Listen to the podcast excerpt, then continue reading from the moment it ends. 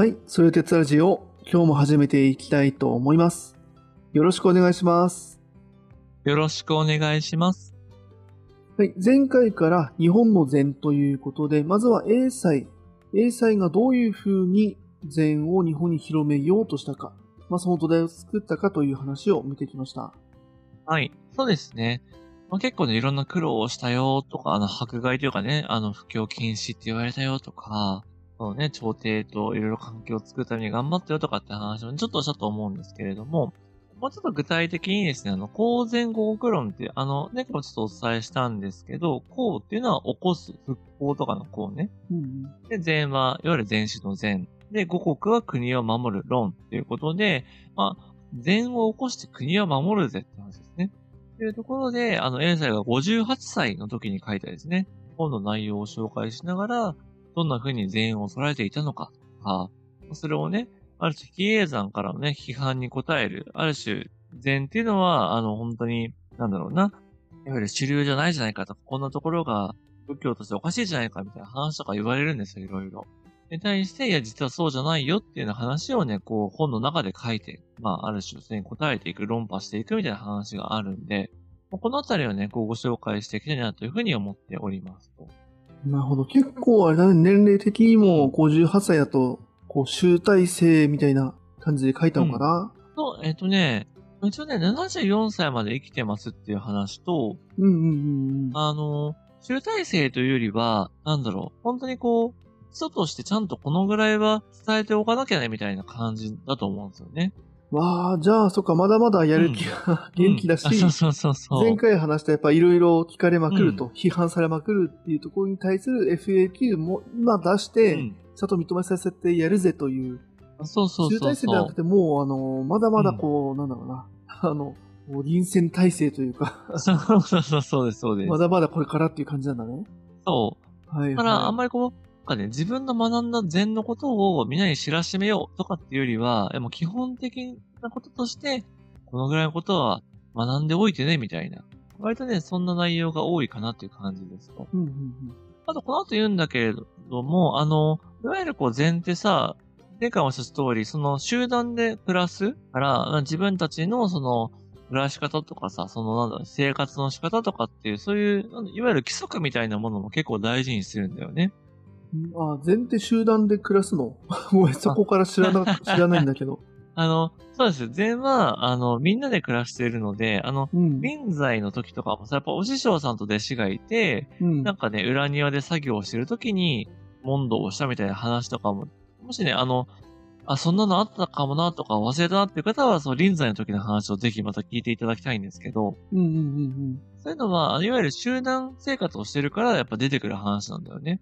うん。ああ、それが基本なんだ。たまたまじゃなくて、その、うん禅っていう宗派で出家をする、修行をするってなると、そういう集団生活に営みながら、それこそ農作業をして作物育てたりとか、そうそうそうそうあの。町に売りに行ったりとか、まあ、それが、ある程度こう集団として役割がある中でうん。やってるみたいな話なんだ。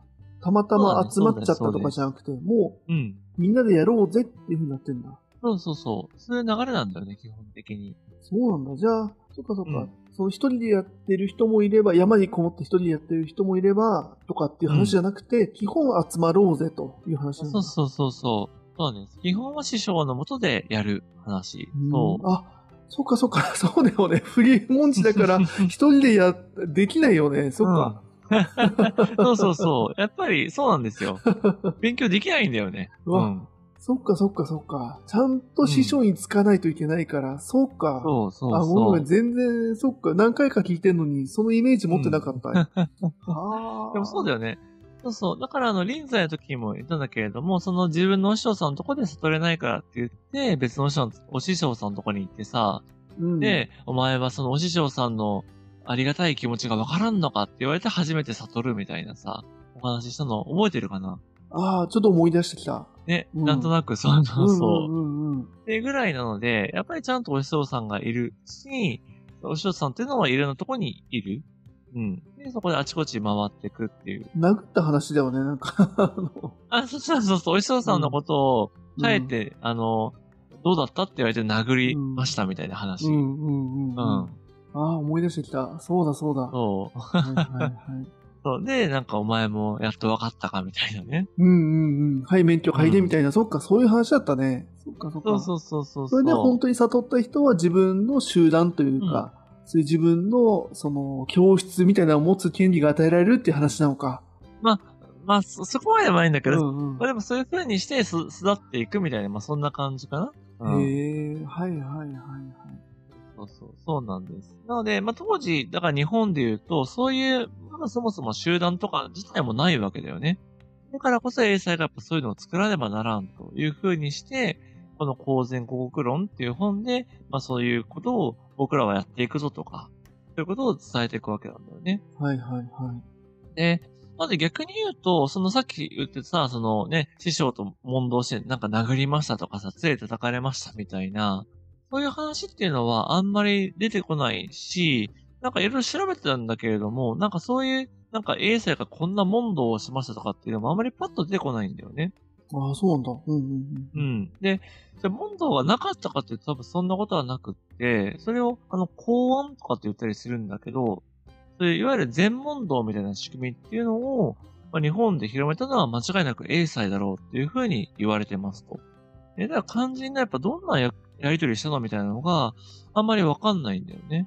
で、まただまあそういうことが大事だとかって話はあるんで、それをちょっとね、お伝えしていきたいんですけど、例えばね、こんな話があって、こう、まあ、禅をね、これから広めようとかって言っているんだけれども、実は日本では、その西暦の730年頃に、禅っていうのが実はもう伝わっているんですと。当時1100年とか200年ぐらいだから、まあ、500年ぐらい前にはもう実は禅は伝わっているんだと。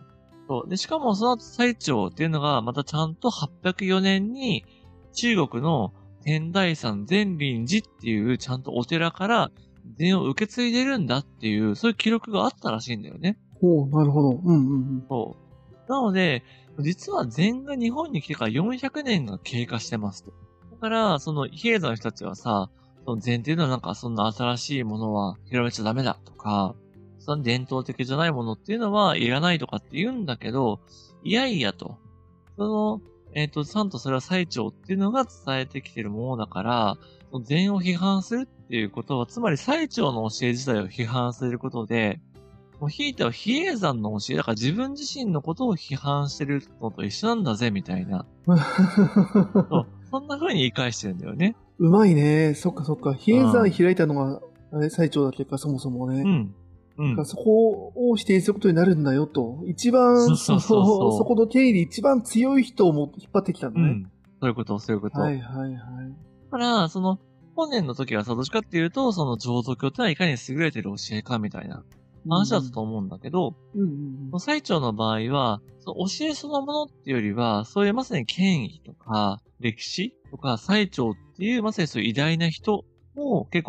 な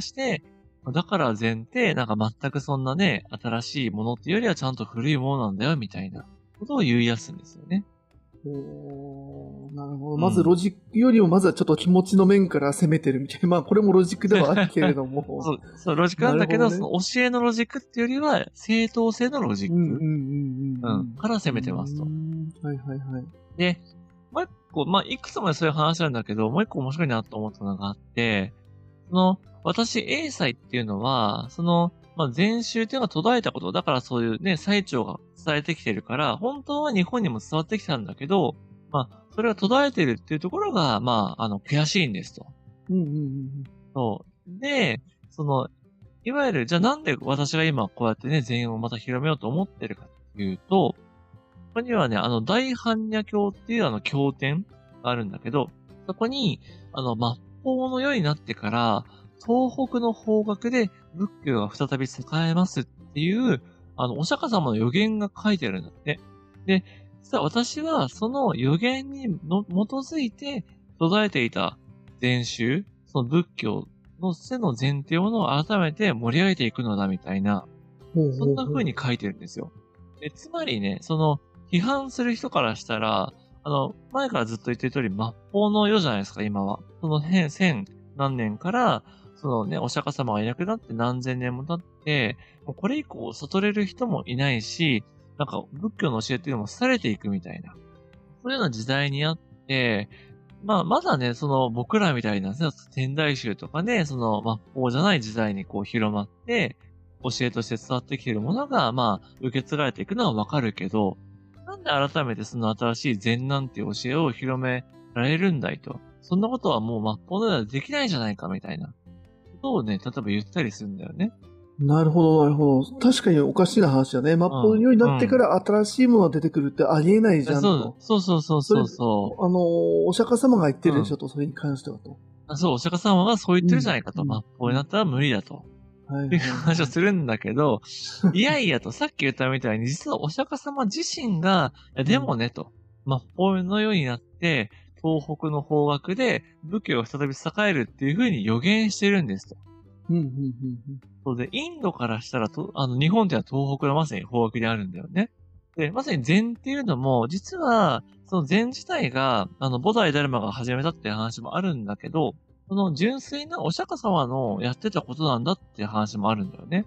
うん。まあ、そう、仏教の流れではあるよねっていう話で。仏教の流れだそう仏そうそうそう教の一つでしょ？と。うん、うん。そう仏教の大元の一つだと。だ新しいものっていうよりは、じむしろ古いお釈迦様に基づくものなんだと。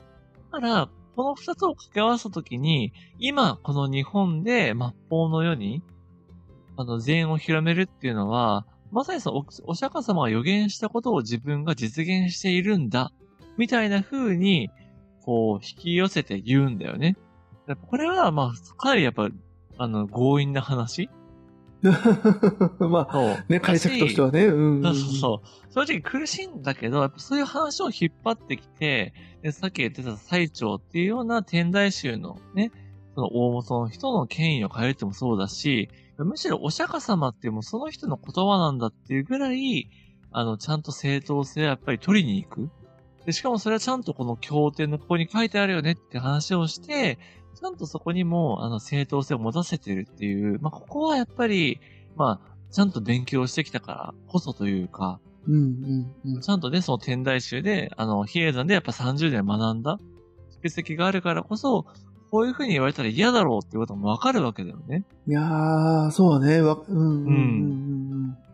そう。なので、そういう話も引っ張ってきて反論していきますみたいな感じなんだよね。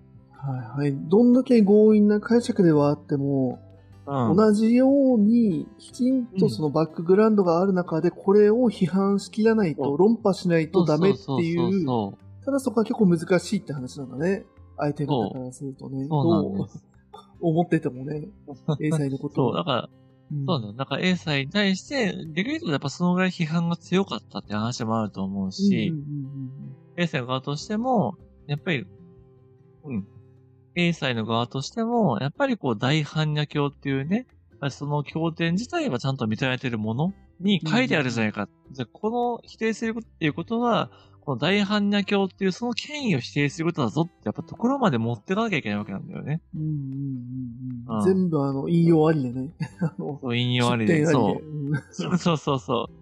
まあ、まさに学者さんと一緒だよね。やっぱりこう自分の説じゃなくって、こう脈々と受け継がれているこういう引用とかさ、文献から引っ張ってきてこう言ってるんですみたいな。うんうんうんだからそれをやっぱり、じゃああなたは否定できるんですかみたいな話にやっぱ持っていきますと。うん。はいはいはい。うん、いう感じなんだよね。うんうん。はい。で、まあここまではさ、どっちかっていうと、教えの中身っていうよりは、やっぱりこうね、あの、なんだろうな。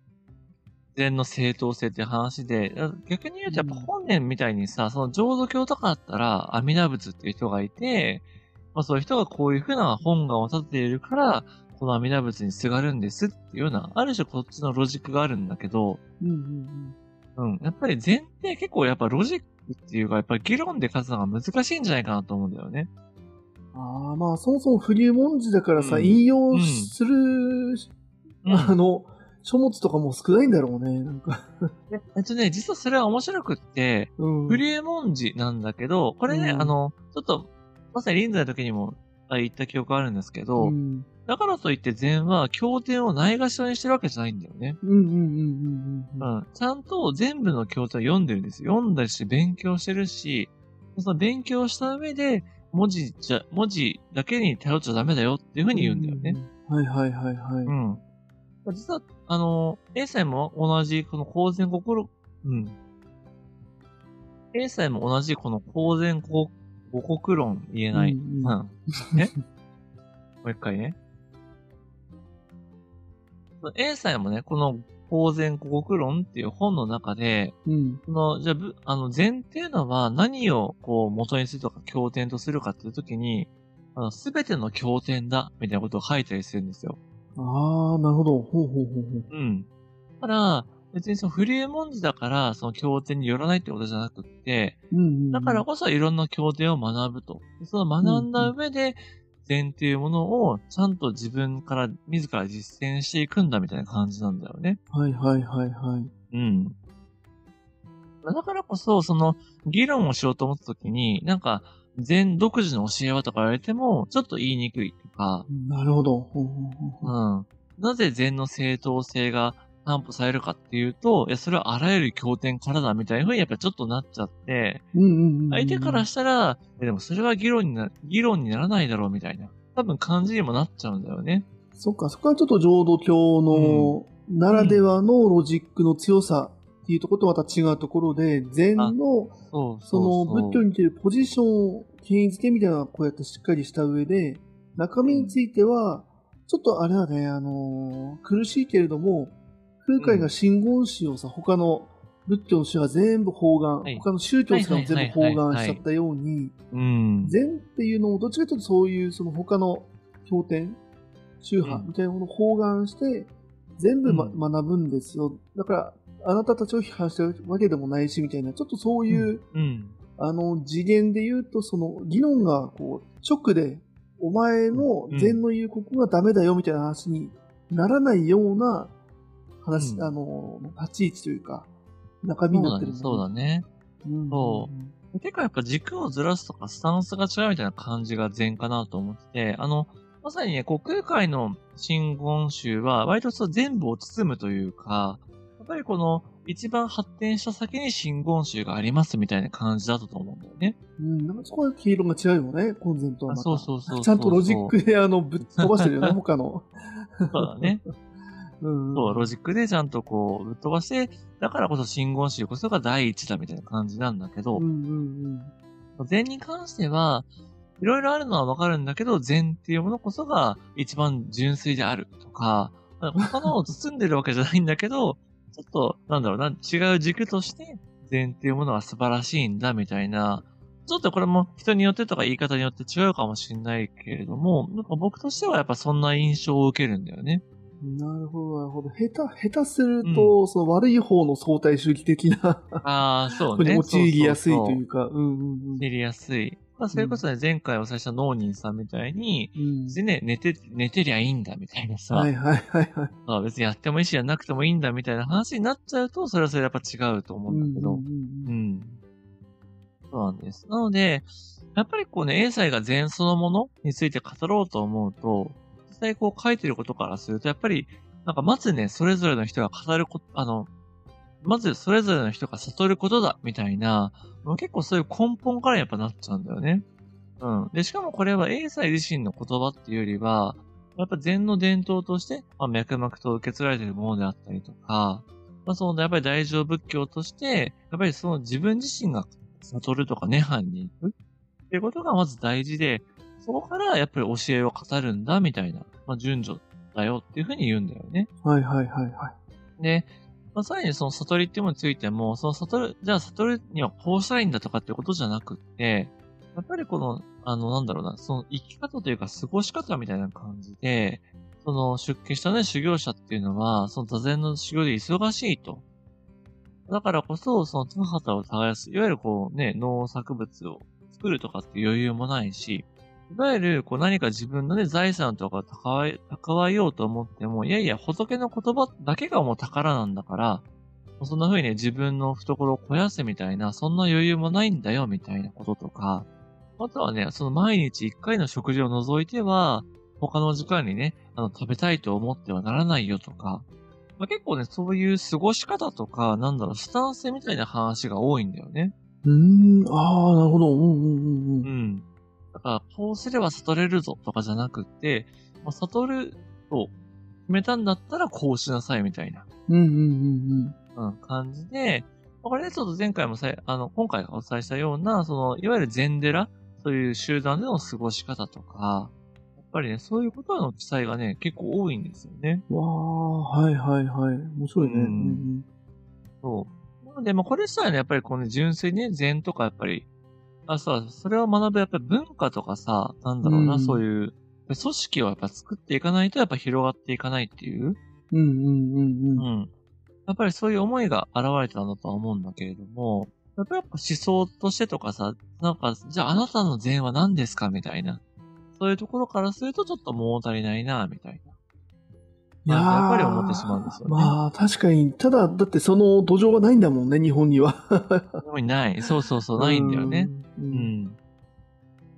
だからこそ、その次回ね、お伝えしようと思う道元っていうところは、やっぱり深い、その禅の理解とか、その思想っていうものがあるというふうに言われているし、まあ実際そうだなと思うので、うん。ちょっとねそういったものは次回からまたお楽しみにしていただきいただきたいなっていうふうな感じですね。はいはい。まあ、ね、こういう多分、こう、土台を作るとか、環境、場を作るみたいな多分話が今のところ多いんだけど、とはいえ、その道元みたいな孫弟子が育つ土壌を作った、もしくはあ、ね、きちんとその、多分直の弟子がいて、うん。で、っていう意味ではちゃんとその全問答的なのも、これやってないわけないよねっていう話なんだね。そうやうんうんうん。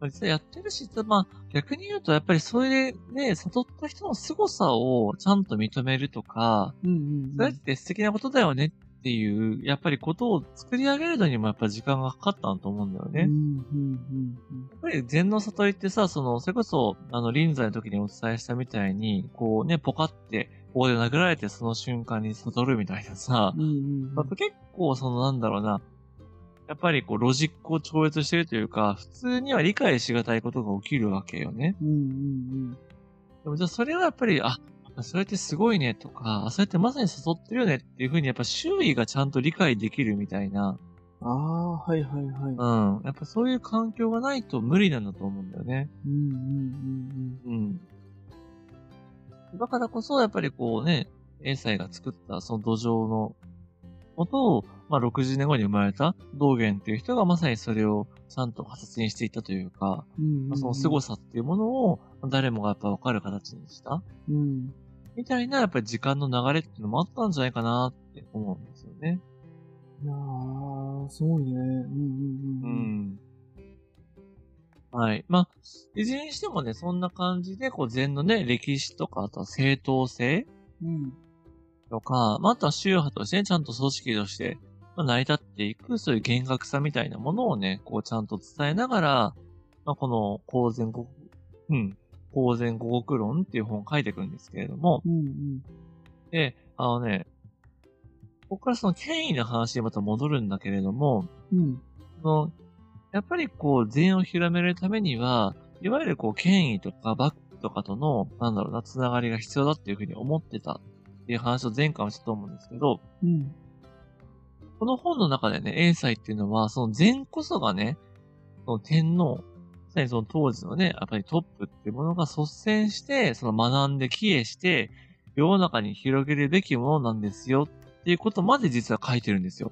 わー、思い切ってるね、結構。はいはいはい。結構すごいでしょ？うん。うん。で、ちゃんとこれにも論拠っていうものを立てていて、うん。その、二王教っていう経典があるらしいんだけれども、うん。そこにね、いわゆるこう国王がやっぱりこう般若教の教えを信じる。それで国が安定したっていうことが書かれてありますと。ほうほうほう。つまり、その当時はやっぱり、いわゆるこう、鎮護国家みたいな感じで、まあ仏教とかの力で、まあ国を守るとか、治めていくっていう考えはあるんだけど、うんうんそれはすでに天台宗とかやってるわけよね。うん。いやー、そうだね。はいはいはい。うん。信号地もそうだと思うんだけど、だからそこにどう禅が入っていきますか、割り込んでいきますかっていう話なんだけど、うんうん。その禅っていうものも、いわゆる般若教の流れを組むものですと。うん。だし、かつ、実は、まあ、英才によればだけれども、やっぱ他の教えよりも優れたものなんですと。うん。だからこそ、その天皇っていう、その仏教によってね、国を治めるトップの人も、禅を信じるってことには正当性があるんですっっていうことを言ったりするんだよね。なるほど。ここロジックっていうよりは結構歴史に。そう。うんうん。歴史。で、まさに、じゃあそこに対して当然ね、なんでそんなことをわざわざ天皇に言うんだと。うんうんそもそも礼儀がなってないし、うん。なんかね、その、なんだろうな、勝手に広めたらいいじゃないかと。別に日本に広めたいなら勝手にお前が広めればよくって、そこに天皇とか朝廷っていうのを持ち出す必要ないじゃないかって批判批判っていうのもやっぱ言われるわけよね。ああ、まあまあ、そうね。その、すり寄ってる感じするよね、なんかね。そうそうそう。で、それ、もっともじゃないですか。うんうんうん。やっぱそこに対してやっぱ英才っていうのは、いやいや、そのやっぱり仏の法、法っていうものは、やっぱりその国の君主、まあ、インドなら国王だし、まあ、あの、中国ならやっぱり皇帝だよね。うん。うんうん。っていう人が、ちゃんと命令してこそ、ちゃんとその国に広がっていくのだと。はいはいはい。だからこそ、その自分が広げるとかっていう大層な恐れを、そんなことは逆に恐れ多くて、おやっぱ国のトップに認めてもらってこそ、その国に全体が広がるのだ、みたいな、うん。そういう風に返すんだよね。うん。まあ、それもそうだって。うん、そうそうそうそうそう。だからうんうんうんそそれも言われれば確かに一理あると。うんうんうん。やっぱね、やっぱこれを、まあ本気でね、やっぱり善っていうものを日本全国に広めようとした、まあ優れたリーダーと取るか、うん。うんうん。やっぱりね、こう地位とかね、やっぱりちょっと栄誉みたいなのを求めて、まあ、権力に近づいた人、取るかは、やっぱりちょっと観点によるかなとは思うんだけれども、うん。まあ、どっちもあるだろうからな、本当に。まあね、両方あると思う。うんうんうん。そうそうそう。まあ、ただやっぱりこう、本当の意味で、なんだ、日本に根付かせようと思ったらやっぱそこまでしなきゃいけなかったうん。うん。し、ある種本、本の中にそこまで書くぐらい、英才っていうのは本気でやっぱりそう信じてたってことだと思うんだよね。うんうんうん。で、たださ、その英才自身がじゃあ、そういうね、いわゆる権力欲にね、まみれた人、まみれた人だったんじゃないかとか、うん。うんうんまあ、そういうね、地位を得て好き勝手したかったんじゃないかっていうことを、こうやっては実はそうじゃないっていうエピソードもあって、うん。うんうんうん。まあ、実際ね、その自分のやっぱりお寺をさ、作った、その前回、建仁寺っていうお寺を作りましたって話をしたと思うんだけど、うん。うん。当然さ、最初は人も少ないし、禅っていうものももちろん広まってないから、うんうん。まあ、やっぱりこうね、あの、いわゆる食べるものとかにも困るわけよね、お金もないし。はいはいはい。うん。で、どうしようどうしようってなって、その弟子とかもさ、その食うに困っていくわけですよ。わあ、なるほどね。うんううん。ん。だからね、まさにこう、前回ビジネスの話もしたけどさ、うんうん。なんかね、新しい会社立ち上げてベンチャー作りました。でも、あの、なんだろうな、まだ商品とかもないから、あの、社員に給料払えませんみたいな。ほんとそんな感じだよね。うん。あと2年待ってね、みたいな。そうそう、になってみたいな。そうそうそう。もうちょっとでこう大きくなっていくはずだから、みたいな。そう。っていう時に、そのまさに神と、あの、まさにこう、じゃあ全いいねっていう風になった人から、うん。絹、まあ、当時言うと高価なものだよね。うんうんうんをもらったんだって。うん。はいはい。うん。まあさっきビジネスで言うと、いわゆる寄付とかさ、個人で支援してくれる、なんか1000万ぐらい多分くれたんだろうね。うんうんうんうん。人が現れた時に、うん。なんとこの英才さんは、そのね、弟子たちに対して言うんですよ。うん。その、もし餓死するとしてもね、やっぱりお坊さんっていうのは、いわゆる仏の道に沿ってやっぱ生きなきゃいけないんだと。うんうんだからこそ、この絹っていうものは僕らが使うんじゃなくって、やっぱり貧しい人の、世のため、人のために使うんだっつって、うんお寺の外の人にね、分け与えちゃうんですよ。ほー、はいはいはい。うん。っていうぐらい、やっぱり厳格に、ちゃんと仏の道を生きようとした人ではある。うーん。うん。まあ、ちょっと美化されしすぎてる気もするんだけどね。うんうんうんうんうん。うん。し、だからやっぱりその自分たちが発展するためには、それなんだ、とにかく稼いで人を集めて、組織を大きくすればいいんだ、じゃなくって、やっぱりちゃんうんうんとうん世のため、人のため、民衆のために、やっぱり役立つことが仏の道であるっていうふうなことは思ってた人のはずなんだよね。なるほど。これ自分のお寺だから、自分もちゃんとガリガリになってたのかが気になるところだね。まあか、この絵巻みたいなのが残ってたとしてさ、英才だけすごい丸かったらちょっと笑うよね。それは、それは、多分ね、あの、倒されてんじゃないかな、弟子とかに。あいつ偽物だっつって。まあそうだよね。そんな素晴らしい弟子が、ね、育つとしたら反面教師でしかないみたいな。残んないか。ね。うん自分だけふくふくつやつやしたらちょっとさね、はいはい。ダメだと思う。そうそうそう。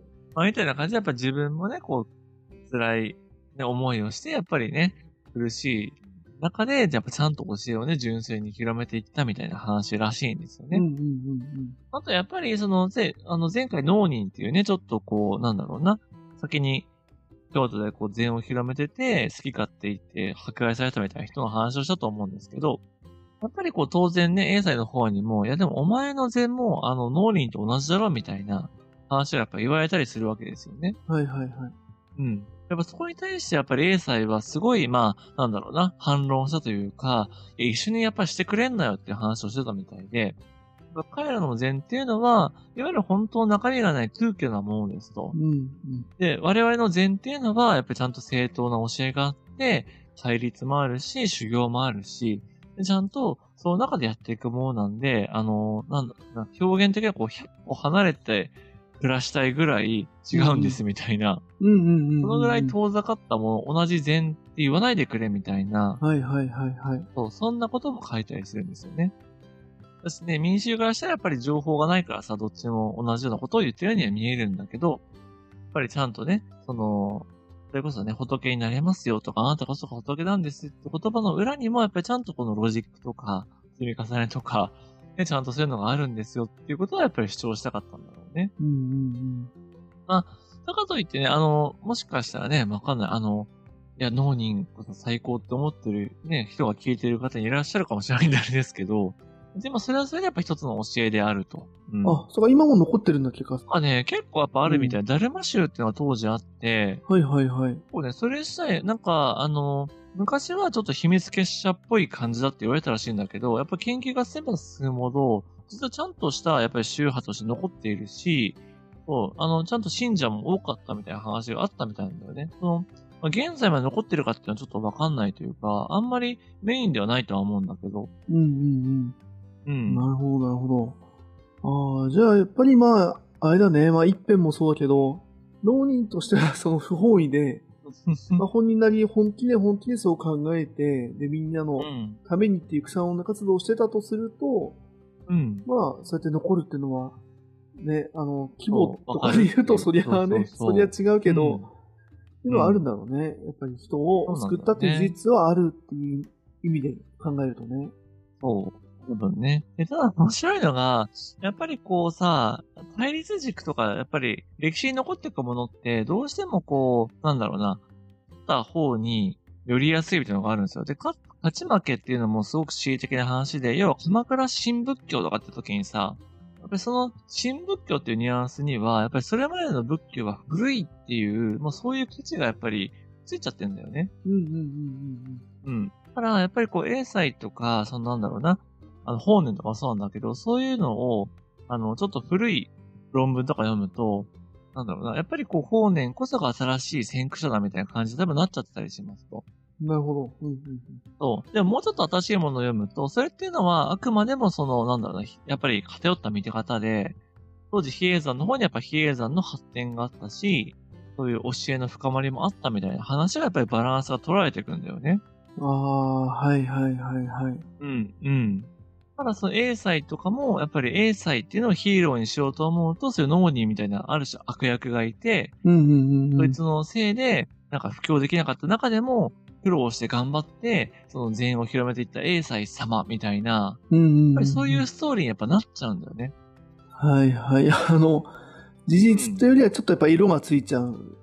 ねどうしてもね。うん、そう。まあ多分事実は事実なんだけど、その、農人という人がいて、あの、禁止されてたのも事実だし、うんうん。それによって、英才が京都に入れなかったから、福岡で、その公然国論を書いて、そのみんなに善を広めたってのも事実なんだけど、やっぱりそれを組み合わせたときに、英才はいい善の人で、脳には悪い善の人だみたいな風な色付きがやっぱりついちゃう。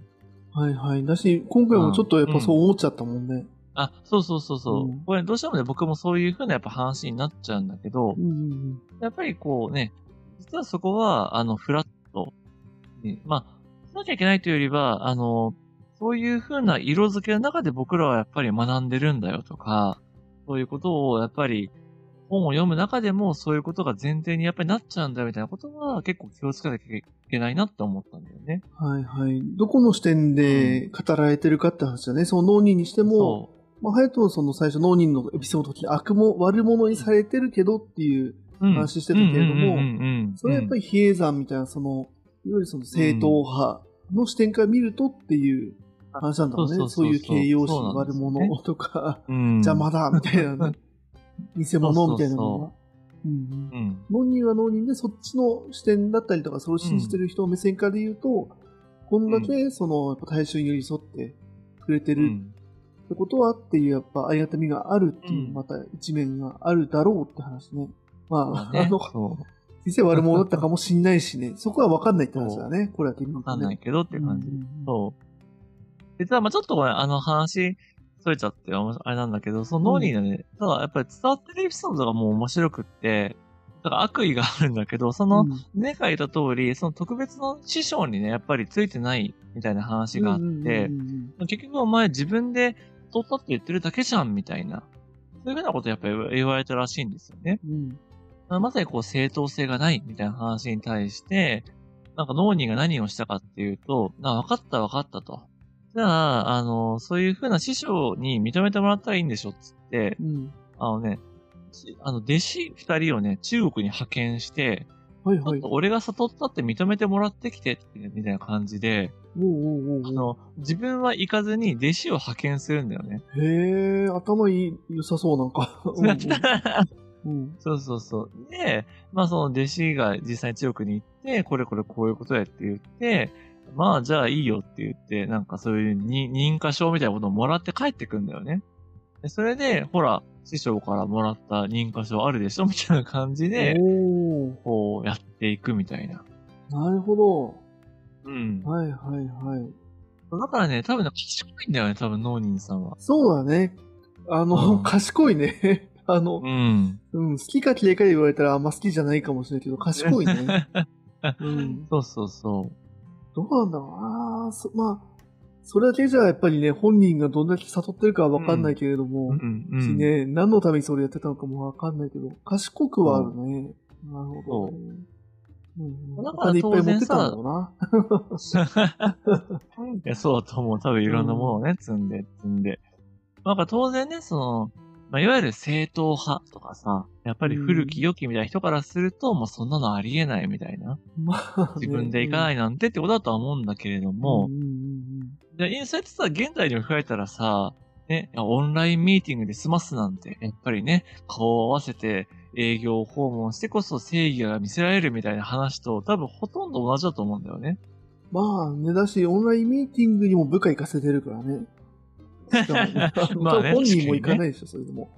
ぐらいの。うんそれは間違いない。うん。うんまあ手紙の一つぐらい書いたかもしれないけど、うんうんうんうんうんそうん。なるほどね。いやーはいそっちはそっちで魅力的な感じがするね。う。そうだよね。ちょっとそういう風にさ、うん聞くと、ちょっと、でどんな人か知りたいなって思っちゃうよね。そうだね。絶対こういう歴史の主人公にはならなそうな感じだけど、うん 面白そうだね。うん。そうなんです、そうなんです。うん。まあ、みたいな感じでね、やっぱりこう、A 世から離れちゃったんだけれども、やっぱりそういう、なんだ、いろんな人が活躍しているとか、時代の流れがある中で、やっぱり自分自身の教えをどう広めるかとか、まあ、まさに自分がどう学学ぶかもそうだし、うんうんね、自分がいいと思った善っていうものはやっぱどう広めるかうん。うん。っていう中で、やっぱり、まあ、ある種すごいピュアにやっぱ生きた人だとは思うんだよね。うん、いやー、うんまあそうだね。うんうんううん。ん。その自分が悟るっていうところじゃなくて、その善を広げる、その文化を根付かせるっていうところに対してピュアな感じでするね。そうそうそうそうそう。んだからこそ、やっぱり自分自身のね、こう、全エピソードみたいなね、こういう問答をしましたとかってよりも、やっぱり比叡山とね、こんなやりとりをしましたとか、まあ国とかね、朝廷とこんな風に関係性を作っていきましたみたいな、なんかそういうエピソードがやっぱ残ってるっていうのも、なんかそういうことなのかなって思ったりするんだよね。あーすごいね。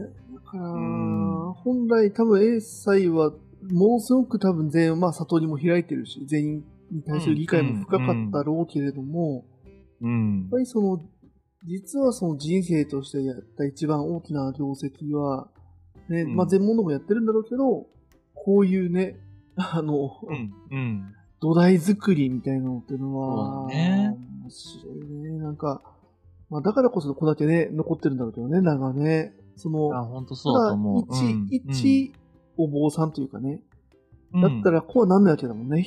いっぱい弟子をちゃんと育ててあげようだけだったらこうはなってないって話だもんね。そうそうそうそう。ううんん。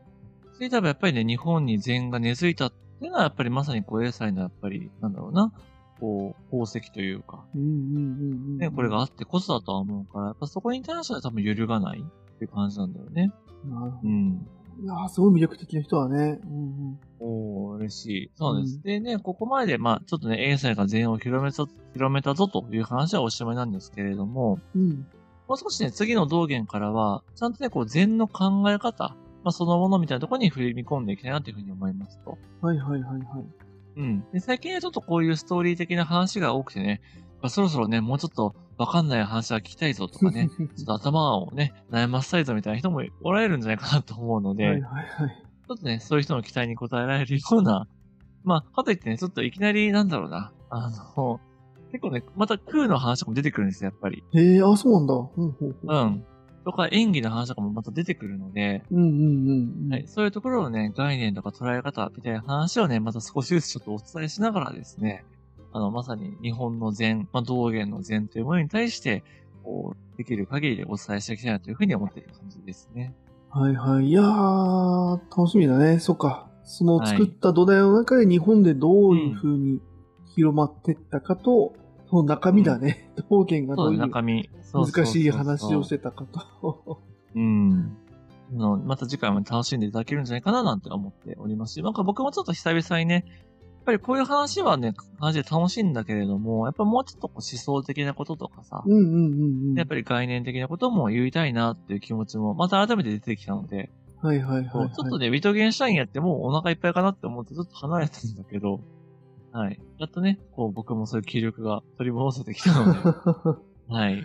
面白いね。やっぱその、その浄浄土宗とか浄土教だと、多分その、経典の話とかはあるだろうけれども、うんまあそういうちょっとわけわかんない話とかってなると禅の方になってくる感じなのかな、んまあ多いのかな、やっぱり。